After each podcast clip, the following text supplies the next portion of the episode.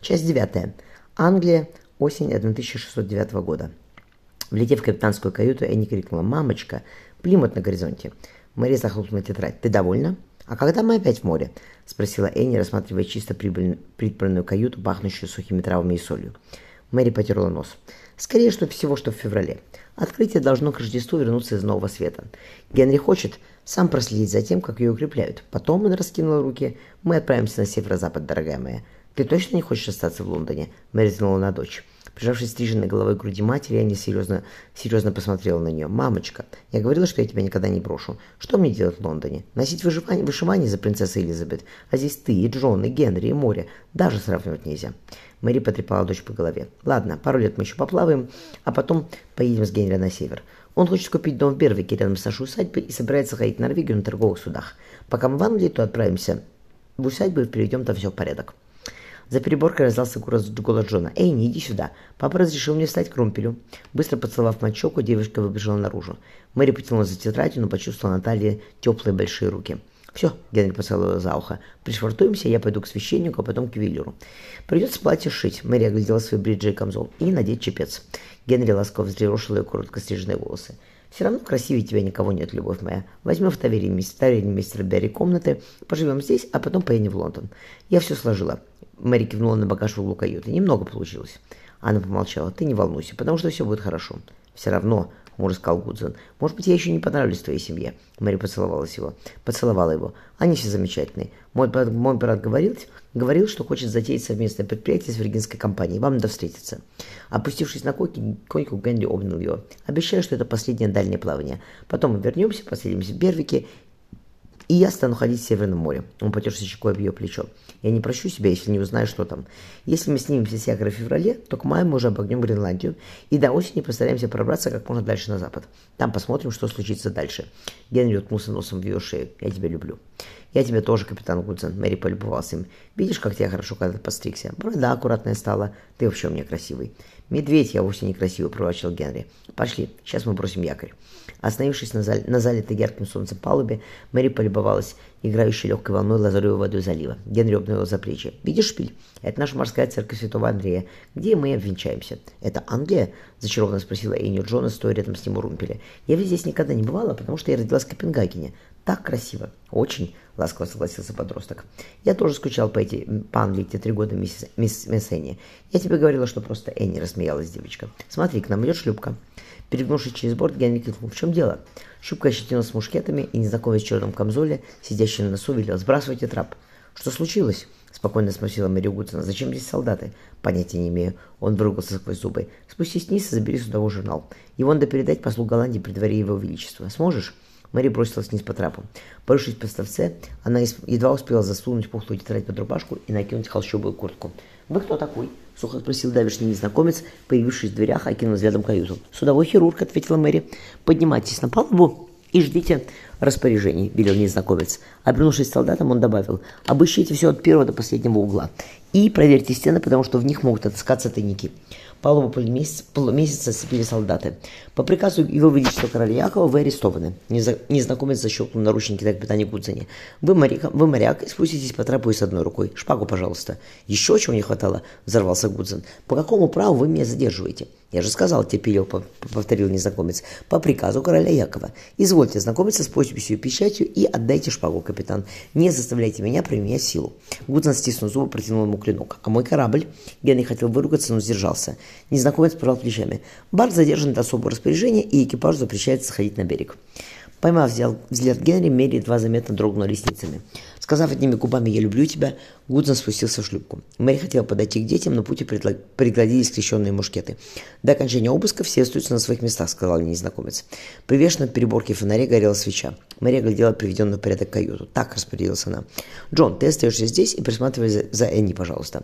Если вас отпустят на берег, на что, впрочем, надежды мало, то возьмите комнату мистера Берри. Я его предупрежу и оставлю деньги». Мэри наклонилась над кожаным мешком. «Садовой журнал, пистолет, порох золота», — пробормотала она. «Энни, дай мне кинжал из подставца». «Миссис Мэри», — Джон шмыгнул носом, и его голос едва не, сорвался. «Миссис Мэри, а с папой все будет в порядке?» Мэри поцеловала подростка в лоб. «Все будет хорошо. Ждите, потому что за вами приедут из Лондона. Мамочка!» Я не взяла ее руку. «Возьми нас с собой, пожалуйста». Присев на койку, Мэри обняла обоих детей. «Милая Мэри», вздохнула она, — «я одна спущусь по ягодной цепи и доплыву до берега. А втроем такое слишком опасно, потому что палубу охраняют солдаты». «Папа не сделал ничего плохого», — зло сказал Джон. «Почему его арестовали?» «Мы во всем разберемся. Обещаю», — Мэри добавила. «И не сидите за полночь. Ложитесь спать, пожалуйста». Обернувшись на пороге, она перекрестила детей. «Я не верю, что здесь Генри сделал что-то дурное», — Мэри прикусила губу. «Не такой он человек. Это недоразумение, и скоро все выяснится». Выскользнув на палубу, она спряталась за мачтой. Солдаты о чем-то переговаривались на корме. Мэри прорвалась к якорной цепи и спустилась к темной волнующейся воде. «Гремит что-то», — раздался сверху голос. Солдат перегнулся через борт, подняв фонарь. Прижавшись к ошибке к ошибке, обшивке корабля, Мэри затаила дыхание. «Нет, показалось», — услышала она. Свет исчез, и шаги удалились. Задержав дыхание, Мэри нырнула в холодную волну. Взглянув на грудное лицо Энни, Джон тихо сказал, «Не волнуйся, пожалуйста. Ты говорил, что твоя мама хорошо плавает». Энни перевалилась, перевалилась к переборке, охватив колени руками. «Понимаешь, Джон, мы всегда с мамой были вместе, а теперь я не знаю, что с ней. И я не знаю, что с папой». Джон тяжело вздохнул. «Сколько тебе было лет, когда твой отец погиб?» «Восемь», — ответила Энни. «А тебе одиннадцать?» «Да», — Джон помолчал. «У меня родился брат, только он быстро умер, и мама умерла вслед за ним. Папа тогда был в море, и мне пришлось самому их хоронить». И не погладила по голове. «У меня был братик Николас», — сказала девочка грустно. «Он умер в Джеймстауне, когда ему почти исполнился годик. Он уже узнавал меня и улыбался». Джон неловко коснулся ее плеча. «Мне очень жаль, Леня. Давай погрызем галеты и почитаем книгу твоей мамы. Она интересно пишет». Развернув тетрадь в кожаном переплете, мальчик начал. 3 апреля 1609 года. При высадке на берег я видела ракуна, охотящегося за крабами в прибрежных камнях. Это всеядные животные, питающиеся как растениями, так и насекомыми. Закрыв глаза, и не пожелала. Только бы с мамочкой Генри ничего не случилось, пожалуйста. Толкнув тяжелую дверь таверны, прищурившись от табачного дыма, Мэри протолкнулась к стойке. Поднявшийся вечер высушил ее рубашку и бриджи. Бросив на отполированное локтями дерево медную монету, она приняла оловянный стаканчик с ромом. Опрокинув его, Мэри тихо сказала «Привет вам от капитана Гудзона, мистер Берри». Седая бровь кабачика шевельнулась. Мэри, подхватив кожаный мешок, нырнула в боковую дверь. Берри, воздя, вслед за ней зажег свечу. «Я не знаю, кому Генри перешел дорогу», — хмуро сказал он. «Кажется, спокойнее человека найти нельзя. А вы кто, мистер?» — поинтересовался Берри. Голубые глаза Обрамленные тонкими морщинками блеснули льдом, и Мэри зарядила пистолет. «Его судовой хирург, мистер Берри. У вас есть крепкая веревка?» «Найдем», — ответчик кабачик. «Генри что, в тюрьме?» — мистер Берри замялся. «Поменьше имен», — усмехнулась Мэри. «Вы плавали с вороном, мистер Берри, и должны помнить его девиз. Держи уши открытыми, а рот закрытым». «Это Кроу», — решил Берри. «Наверное, из детей миссис Деламарк. Я не знал, что у них, кроме сына меньшого, кто-то еще стал моряком». Кинув ему туго набитый кошелек, незнакомец поинтересовался. «А где капитан Гудзон?» «В камере у капитана Порта». А, коменданта порта, ответил кабачик. Всякую шваль там не держит и сажает только джентльменов. Сэр Стивен там тоже пару раз ночевал. Берри усмехнулся. Было дело, его за драки сажали. Моряк задумчиво почесал бровь пистолетом. Мистер Берри, найдите мне веревку и достаньте двух хороших лошадей. Пусть ждут на заднем дворе. Если к вам попозже придут мальчик и девочка, дети капитана Гудзена, то последите за ними. Потом их заберут в Лондон. Все сделаю, ответил Кок. Я не верю, что Генри замешан неладный мистер. Не верю и все. На морях не найдешь человека честнее и добрее его. Я знаю, незнакомец засунул пистолет за пояс. «А теперь пожелайте мне удачи, мистер Берри». Устало потеряв глаза, Генри терпеливо сказал, «Понятия не имею, где мой судовой журнал, уважаемый господин. Когда вы забрали меня с корабля, он оставался в капитанской каюте. Ищите там». «В капитанской каюте», — промотал человечек, помахав какой-то бумажкой. «У меня, капитан Гудзен, имеется список всех оставшихся на корабле. Эдни Гудзен, 12 лет. Это дочка ваша?» Склонив голову на бок, человечек пристально взглянул на капитана. «Разумеется», — ядовито ответил Генри. «Или вы подозреваете моих детей в кражу судового журнала?» Как помнится, раньше у вас дочки не имелось, задумчиво сказал его собеседник. А теперь имеется, Гудзен вздохнул. И какое она отношение имеет к делу? Вообще, он выразил на стол кулак. Вы не имеете права арестовывать полумесяц, потому что она иностранный корабль, голландский. Меня держите сколько хотите, а бар должен вернуться в порт приписки, то есть Амстердам, добавил Генри. Человечек снял щипцами на со свечи. Со свечи. Завтра мы допросим ваш капитан, ваш экипаж, капитан Гудзон. И детей тоже. Благодарите Бога, если все, кто значится в этом списке, найдутся на корабле, иначе я вам не позавидую. Доброй ночи. Обернувшись на пороге, он добавил, что касается прав, то запомните, что в этой стране у нас есть право на все. Тяжелая дверь с решетчатым окошком захлопнулась. Генри, откинувшись в стене, заложил руки за голову. «Хоть кандалы сняли, и на том спасибо», — хмыкнул капитан. «Ах, Мэри, кто же знал, что так случится? И главное, кому понадобился мой судовой журнал? Московской компании?» Генри зло усмехнулся. «Они решили натратить деньги на экспедицию, а за все узнать». «Нет», — он скинул голову. «До Амстердама журнал доберется, не будьте Генри Гудзен. Мэри обо всем позаботится. Господи, как там она и как дети? Мы хотели пойти в церковь, а теперь я сижу в тюрьме и неизвестно, когда отсюда выберусь. Однако в церкви мы все равно окажемся, потому что я выполняю свои обещания. Устроившись на грубой лавке, он подложил под голову камзол. «Девочка моя», — попросил Генри, — «потерпи немного. Все устроится, слышишь?» Задув свечу, капитан задремал. Среди облаков еле брежила бледная луна.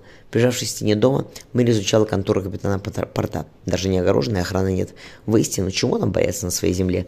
Только взламывать замок не след даже в полночь. Мало ли кто подгулявший появится на улице. Перебежав улицу, чавкая сапогами по грязи, на заднем дворе она подняла голову. Я перепрыгнул, решила Мэри. Между крышами не больше шести футов. Забросив завязанную петлю веревку на каменную трубу, стоявшую рядом дома, она поднялась наверх. Покачавшись на старой черепице, примерившись, Мэри кошкой прыгнула на соседнюю крышу. «Вот и все», — выдохнула она. Осталось снять решетку кинжалом, забрать Генри и отправиться в Лондон. Цепляясь за веревку, Мэри спустилась к окошку в приграничной стене.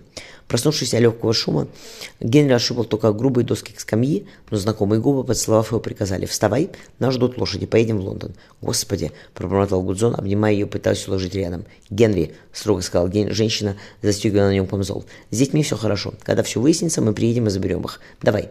Она кивнула на освобожденное решетки окно. «Я тебя люблю». Гудзон прижал его к себе. «А что в Лондоне?» «Моя матушка, мой брат и еще кое-кто. Нам помогут, не волнуйся». Мэри подвинула лавку к окну. «Все, незачем терять время». Выбравшись на, на улицу, раскрыв руки, капитан принял в них Мэри. «Никогда, никуда ее не отпущу», — напомнил себе Генри, — «пока я жив».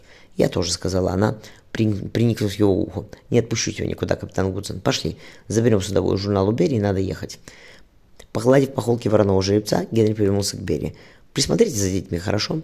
Кабачик кивнув, пожал морку. «Не волнуйся, Генри, все будет в порядке», — он понизил голос. «Судовой хирург у тебя из Кроу? Кузен маленького Ника». Вскочив в седло, Генри принял судовой журнал. «Вы откуда знаете, мистер Берри?» «Глаза». Кок подсокал языком. У Сары Стивена похожие были. Вроде, вроде лазурь небесная, а посмотришь, и льдом веет. Мистеру Питеру Кроу привет передавайте. И жене его, миссис Рэйчел. Мэри перегнулась в седле. Обвенчались они? В июне еще? Гордо ответил кабачик. В нашей церкви святого Андрея, а у меня стол заказывали. Миссис Полли, сестра его, у меня жила. И сын ее Александр. Потом приехала миссис Деламарк, матушка миссис Питера с адмиралом. Они тоже у меня остановились. «Миссис Деламарк», — промотала Мэри, протянув ему руку. «Спасибо вам за все, мистер Берри, мы еще увидимся». Пришпорив коня, Генри оказался рядом с ней. «А что такого?» – недоуменно спросил капитан. «Понятно, что твоя матушка сюда приехала, если твой брат женился». Мэри холодно улыбнулась. «Дорогой Генри, ты просто еще не встречался с моей матушкой. Вряд ли она сюда приезжала просто так, поверь мне. Она наклонилась с холки своего гнедого, гнедого жеребца. Теперь, милый, покажи, на что ты способен. Два всадника быстрой рысью помчались по разъезженной дороге на восток, где среди разбросанных ветром туч висела яркая луна.